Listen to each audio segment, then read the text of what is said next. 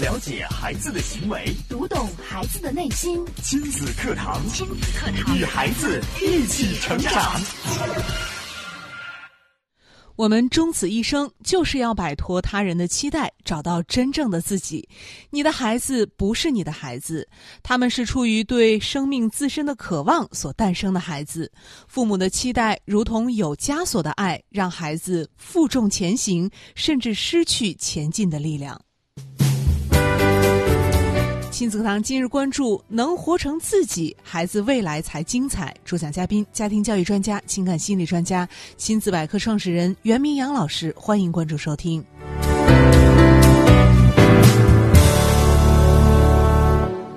我是主持人潇潇，我们有请今天的嘉宾袁明阳老师。明阳老师好。小友好，听众朋友大家好。嗯，今天明阳老师跟我们来说一说啊，活成自己才精彩的这个话题。这个话题听起来并不新鲜，嗯，但是虽然这个道理大家好像都懂，但其实父母们在真正陪伴孩子、教育孩子的过程当中啊，却往往会忽略。嗯，呃，它其实像极了我们生活当中的种种的这种场景，大道理我们都明白，嗯可是，一放到事儿上呢，难免会犯糊涂。对，那今天我们为什么又提到这个话题“活成自己”呢？呃，也是由于最近在网上热播的一部电视剧《庆余年》，嗯大家都知道啊，这部剧应该说是话题特别多。 对，呃，我们今天不去谈论这个剧啊被盗播呀，嗯是也不谈论这个平台 VVIP 额外收费。 嗯我们今天还是从家庭教育呃教育的角度啊去聊一聊这个剧。我们要聊什么呢？我们今天要聊的就是关于活成自己的这段情节。嗯什么情节呢？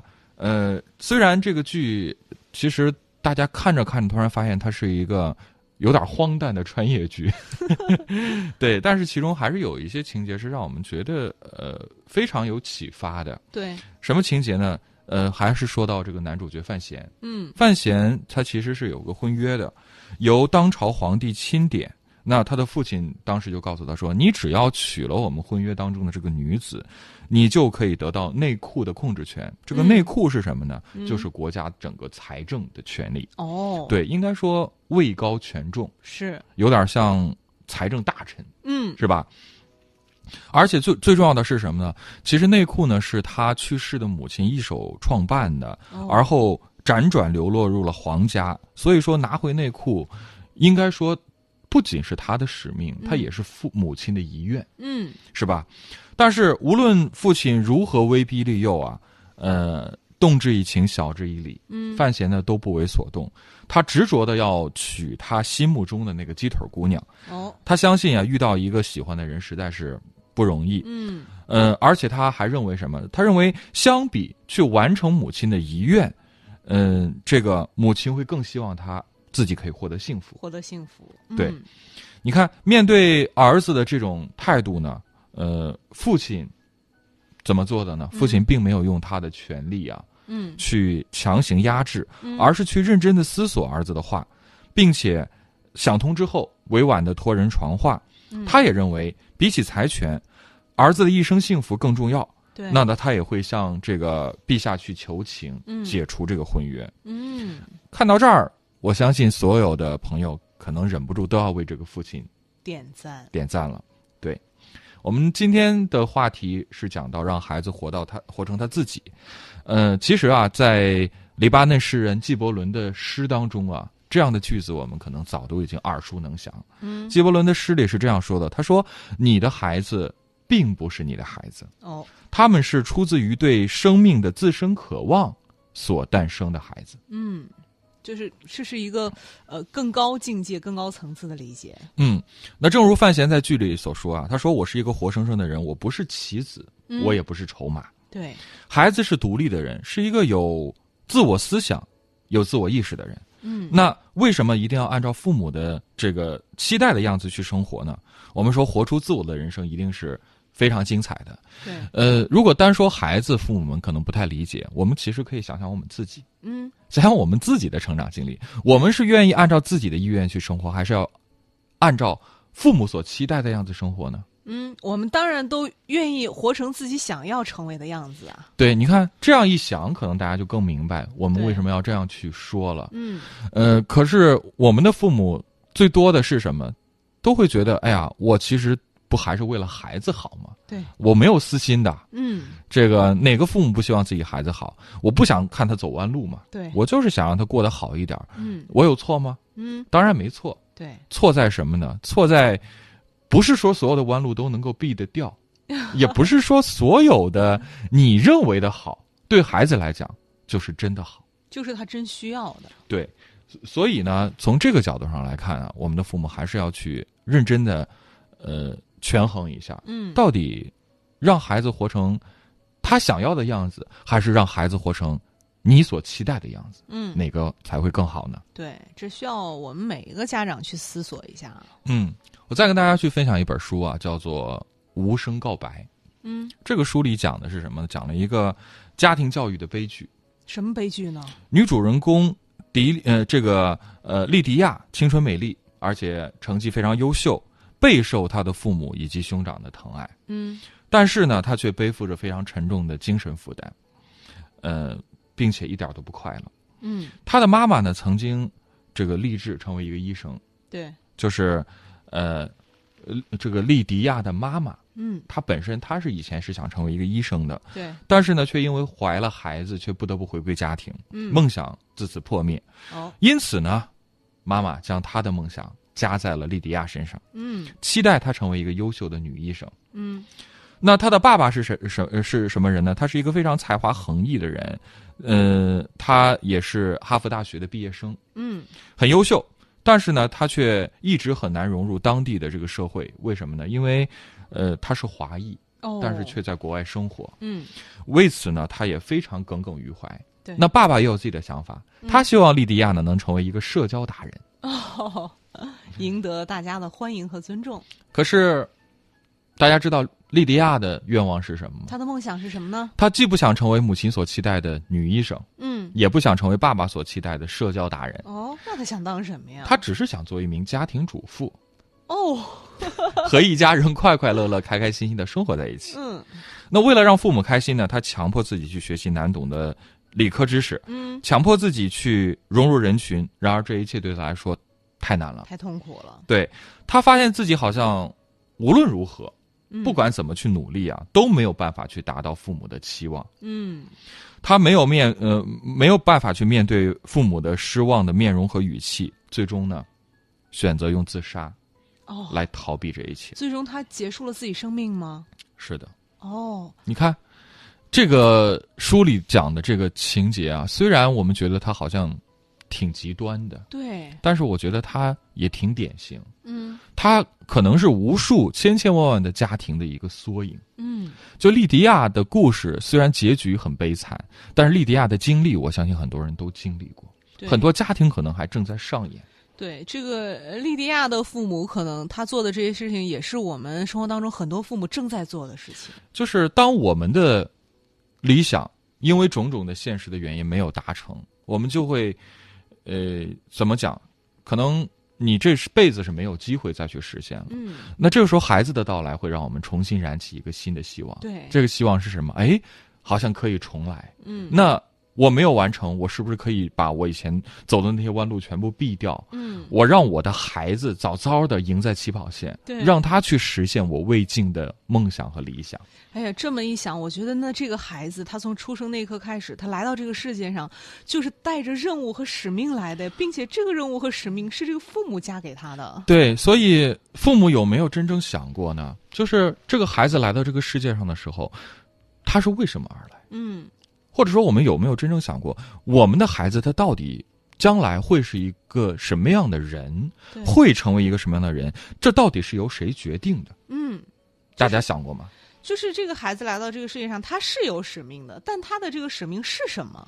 对，这个使命是我们的愿望吗？嗯是我们的期待吗？嗯还是说，他就是带着一个不以任何人的意志为转移的使命来的？对，我们要去发现这个使命是什么，而不是强加给一个我们认为他该去承担的、去完成的使命呢？嗯这个问题我们先放在这儿，嗯大家可以去思考一下。我再来说一个电影，呃，今年热播的电影，我相信很多人都看了《银河补习班》，大家还有印象吗？其中这个学校的教务主任严主任嗯这个角色，嗯对，那个严厉固执的严主任，他其实呢收养了一个孤儿，哦对，当时呢，他收养这个孤儿之后呢，他也是用他满腔的这个爱啊，嗯去抚养这个孩子，呃，对孩子期望也非常高。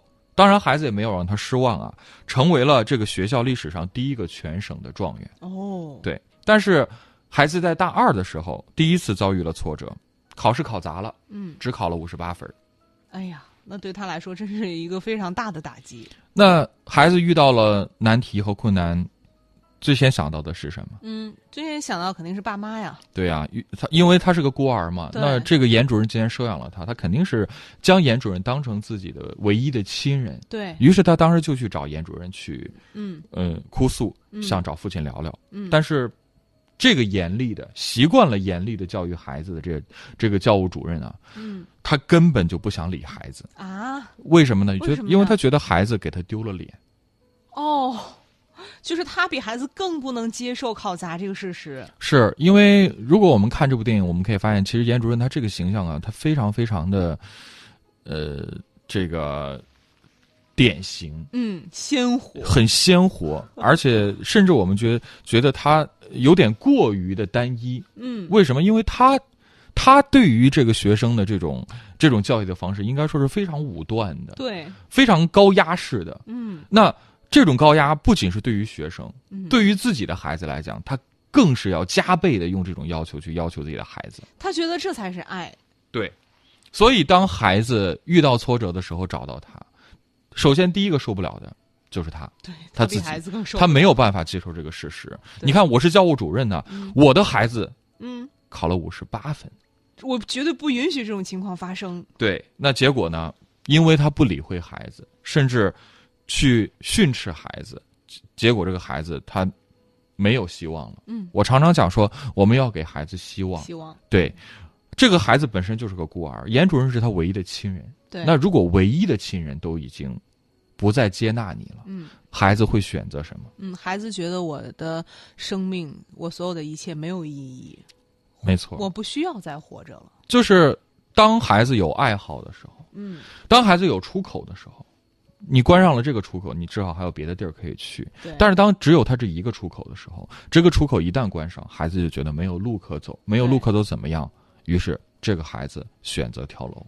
结束生命。对，嗯还好，最后呢，侥幸孩子没有死，嗯但是他精神却崩溃了，嗯成了一个天天在学校门口游荡的疯子。啊，我们说，父母过高的期待呢，真的是成了这个压抑孩子天性的罪魁祸首。嗯为了得到家长脸上的笑容，为了得到家长嘴里的夸赞，孩子小小年纪就承载了太多不该属于他们这个年纪的重量，而且一旦承担不了，嗯，那么就会全线溃败。可能听到这些事件，大家都会觉得心情挺沉重的。嗯那我再来讲另外一个故事，啊嗯这个故事或许会让大家轻松一点吗？轻松一些，哦甚至会找到一个方向。嗯，呃，我们呃应该都知道啊，五月十二号是护士节，对，对，这其实是为数不多的以职业作为嗯节日的一个、这样的一个日子。嗯对，大家知道吗？这个护士节是由谁，或者说是为了纪念谁而设立的吗？是纪念谁呢？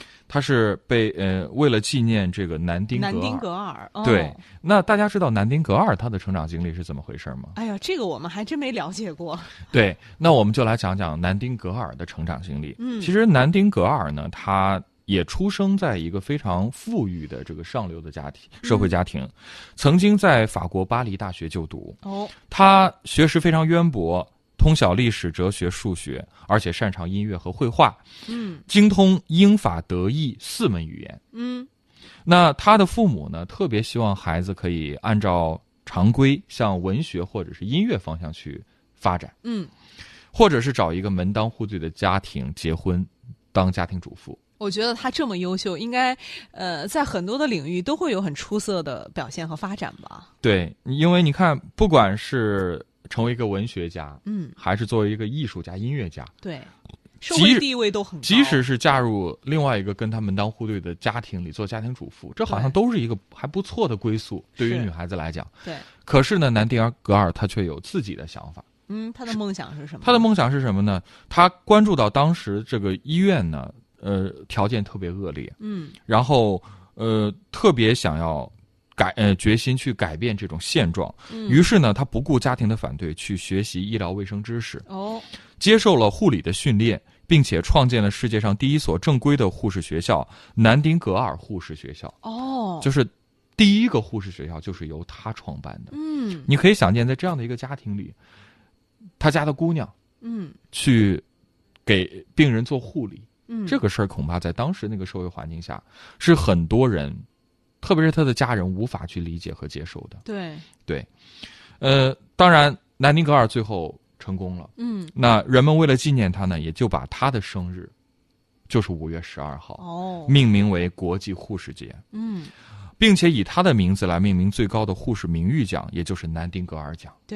对，那如果我们想想看，当年如果南丁格尔真的去按照父母的意愿去生活的话，嗯那么这个世界上可能会多一个好妈妈。对，但是，全世界的护理工作或许还要去滞后很多年。嗯，而且我们可能也不知道南丁格尔是谁，所以，南丁格尔用他自己的人生的经历，其实也向我们证明了，就是孩子他是带着他的使命的。对，如果我们给到孩子这份支持，那他就可以更好的去完成、达成他的使命。嗯呃，在网上呢，也有一个朋友啊，去分享了他的经历。嗯呃，这个朋友说呢，他大学毕业之后呢，父母希望他能够回老家，进入体制内工作。哦，这恐怕是很多人、很多年轻人，呃，他们的父母的心愿啊呀、对，找一个稳定的，铁饭碗、嗯金饭碗，对，对吧？但是呢，他说我不甘心一生蜗居于小县城里，嗯于是呢，这个呃另外我觉得我自己也没有从政的天分，嗯嗯、于是就不考虑这个安排。他飞快的呢，这个到了这个省会，嗯，然后在这里工作、恋爱、结婚，很快乐，不后悔。你看这个朋友的经历，我相信其实也是很多年轻人嗯内心希望的。对这个就呃好像更更生活一点，离我们近了，这个离我们更近了，对，无可非议是。当然，我们说父母一定是这个世界上最爱你的人，这点我们一点都不否认。对，但是生活是你的，嗯快乐也是你的，他们的快乐并不能够代替你。对，曾经获过联合国和平奖的日本作家池田大作说过，他说，即使是孩子，他也有一个人格，嗯也是一个独立的人。这个条件呀，必须去明确，孩子绝不是父母的所有物，他的人格是构成社会的组成部分之一。嗯，这一个人格必须用充分的爱来培养。哦，充分的爱去培养他的人格，对，给孩子机会去跟让他们跟随自己的内心的力量去展翅高飞，他们会看到不一样的世界，而且会成为这个世界上独一无二的人。这就像我刚刚在节目一开始给大家留的问题，就是到底孩子他是带着使命来的，嗯还是来用来承载我们的期待和梦想的呢？其实节目进行到这儿，我想我可以非常明确的跟大家去揭晓这个答案。嗯就是到底孩子是带着使命而来，还是嗯我们需要给孩子指一个方向，嗯，让孩子朝着那是我个们给他一个使命，让他去完成，对去完成的？嗯其实我可以告诉大家，每一个孩子来到这个世界上，他都有自己的使命。嗯，就是天生我材必有用，对，呃，当然很多父母听到这儿会觉得不认同、不理解。嗯老师，我家孩子我看他确实什么都 不行，要不是我给他找了个工作，嗯，他可能现在还在家待业呢。对他没什么能耐，对，老师，我问过我孩子呀，嗯，你以后长大想干什么呀？嗯，我不知道不。知道干啥都行，对嗯当然，这可以去推翻我刚刚说的这个说法吗？嗯，不能。为什么？因为你只看到了所谓的结果，结果就急着下定论，但是你却没有告诉我，嗯或者说你却在该去引领孩子前行，去帮他发现他的使命和优势的时候，可能这个功课你没有做好。对。就是你一直在给他使命，一直在控制他的生命和人生。对，到最后孩子当然不知道他要做什么。对，那个枷锁带的太久了。对，所以父母该做什么，很重要。嗯那我们接下来就跟大家去具体聊一聊，到底父母该做什么呢？嗯首先，第一点，其实大家听完之后会觉得，哎，不是说父母该做什么呢？好像这跟孩子无关呀，嗯，是无关。第一点是要好好爱自己，好好爱自己，这个跟孩子确实听起来没关系啊。没关系。对我们都知道，呃，网络知名的网红，嗯，Papi 酱， Papi 酱，嗯，对，他曾经有一段这个网络的视频的节目啊，我不知道大家有没有看过呀。嗯当时这个呃节目组就给他提了一个问题，说让他把自己、配偶、孩子和父母进行一个排序。嗯，这个其实我在节目之前讲过。讲过，大家知道 Papi 酱嗯，他是怎么排序的吗？怎么排序的呢？自己、配偶、孩子和父母哦，怎么排序？嗯，就是按照自己孩子，呃，自己配偶、孩子、父母这样排的吗？还真没错儿，他确实这样排的。第一位是自己，自己、第二位配偶、配偶，第三位孩子、孩子，第四位父母，父母。好像我记得当时他这个排序一出来，然后这个网上就炸了锅了，什么说他的人太多了。太自私了，对，这说个怎么是这样一个人呢？呃对，啊，你是当妈的人把吗？父母排在最后一位，对啊你白养你了。你没有孝道，嗯，对你你生你养你的父母，你排到最后一名，对，理解不了。好像这都不符合我们大众的这个呃嗯价值观啊、道德观啊都不符合。对，嗯但是可能很多时候我们的所谓的道德观和价值观是被绑架了。嗯啪呃，Papi 酱它的这个排名啊，其实我、我们节目是非常认同的。嗯，为什么这么讲？嗯说如果一个人他真的太忘我，嗯，或者说他是一个绝对彻彻底底无私的人，对，把自己排在最后的人。排到最后，嗯他真的好吗？嗯，可能看起来我们会觉得这样的人道德好高尚，对，值但是得我们学。但实际上这样的人，他未必真的快乐。嗯，当然，我们说如果快乐也可以不作为一个 B 选项。对我们说一个真正无私、真正忘我的人，对，他有能力嗯。去爱别人吗？ 就是我们能不能理解为一个连自己都不要了、不爱的人，他其实就不是一个正常的人呢？对，这是从一个基本的一个，我我们说从一个人的这个人性本性、人性上来讲，对，可能我们都说不通。嗯但我我其实是想讲，我们可能在某些时候，我们去太多的去赞颂一个人的时候，我们说他是一个无私的人，一个嗯忘我的人，嗯，一个心一心只装着别人，从来没有想过自己的人。对，当然这种精神值得我们钦佩，但实际上我们深层次的再去理智理性的去思考一下，嗯我们不提倡。对，为什么？因为如果连自己都不会不能好好照顾，嗯你这个生命个体本身，你的健康，你的生命都没有了，对，那你有能力，你还有机会去关爱别人吗？嗯你能照顾好自己的家庭吗？对，你能够照顾好自己的孩子吗？你还能够孝敬自己的父母？你还能回报这个社会吗？就这个逻辑不成立。逻辑不成立。嗯，对，因为呃，基础都没有了嘛，对，根基都没有了，对，你再说那些，其实只能说是假大空，就没意义。是虚的。嗯我们接下来再说第二点，第二点呢，好像跟孩子还是没关系，叫啊勤于塑造自己。哦，先是爱自己，然后又勤于塑造自己，这对听起来确实跟孩子没关系。怎么对啊塑造呢？怎么塑造呢？嗯就是刚刚说了，我们首先说，我们首先要爱自己。嗯，第二呢，我们要对自己也要狠一点儿。哦，怎么狠？就是你自己首先得活成一个样子，活成一个范本。嗯，我们经常说了，这个父母是原件，孩子是复印件，家庭就是复印机。嗯你什么样，孩子就是什么样。哦你，看，每年我们主持举办小主任大赛， 嗯这个我们评委老师就会说：“你看，孩子，你站到台上，你往那一站，一说话，举手投足，我就知道你的家庭是什么样，你的父母是什么样的。对，为什么呀？不是说我们的评委是大仙儿啊，嗯能掐会算，是因为我们会观察。对对，孩子的一举一动，孩子的行为品行，他的性格，他待人接物，他的方式，其实就折射出了一个家庭。我们不用去看这个孩子的父母，不用去认识。我们看复印件儿就知道原件了。对呀， 是，这是跑不了的，这是一定的。所以我说的第二点，我们要勤于塑造自己。呃，它其实也是在给孩子树立一个非常好的榜样。嗯，对好，这个我们就好理解了。对，父母什么样，孩子就会什么样。对，那孩子如果有问题了，嗯，那我们说一定是从父母那儿把问题带过来了。对，所以说，与其在孩子身上下劲儿纠正，深耕，嗯不如先好好的塑造自己。嗯，就是这个复印件有问题了，那肯定我们要改一改原件了，对你去改复印件有用吗？把复印机修修也不行啊。没用。 对，我们来说第三点，第三点也非常关键，终于可以说到孩子了，嗯，要找到孩子身上的闪光点。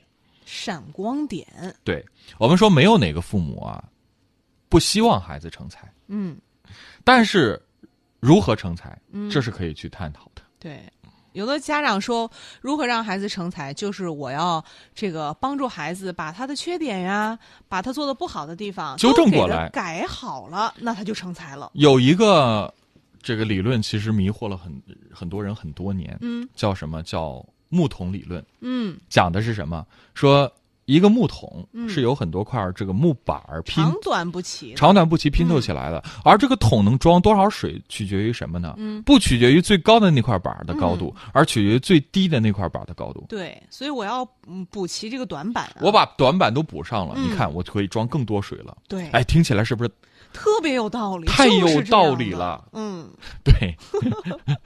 但是我觉得这个木桶理论听起来是有道理。如果是说去盛水的话，嗯我们能够理解，对， 但是我们其实可以再站得更远一点儿再去看这个事情，那大家怎可么能看就呢会有不一样的看法。嗯怎么去看呢？嗯如果我们只是想着如何去补短板，嗯然后把这个木桶装更多的水，呃，这是一个思路的话，那我们有没有想过，我们的目的是什么？目的是什么呢？是去盛水是吗？对，那你为什么非要用木桶呢？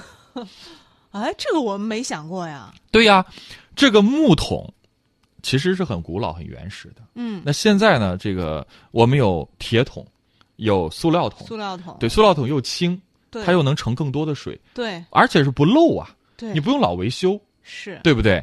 那如果你只是为了盛水，为什么不去找一个更适合盛水的容器，嗯，而是非要去自己砍木头，对然后再去补那个最最短的短板，对，然后再去盛水呢？它不是一个盛水的最佳工具啊。对你这样想想看，对呀、我干嘛就是说到木桶，干嘛非要让他去做一个他最不擅长，就是最不适合他做的工作呢？对啊，木头最主要的作用是干嘛？嗯，可以做很多的这个工作呀，，对啊，我们可以建木屋、搭搭家具，做家具，对，对，甚至可以造纸，嗯，这都比做一个木桶，盛水 对，要好得多，要比这个要更有价值。对，对，所以我们其实说这个木桶木桶短板理论，嗯它本身可能就用错地方了。你看一开始方向就错了，对，如果一开始方向都错了，这就好比我们培养孩子，一开始你孩子就不是这块料，嗯，你非要去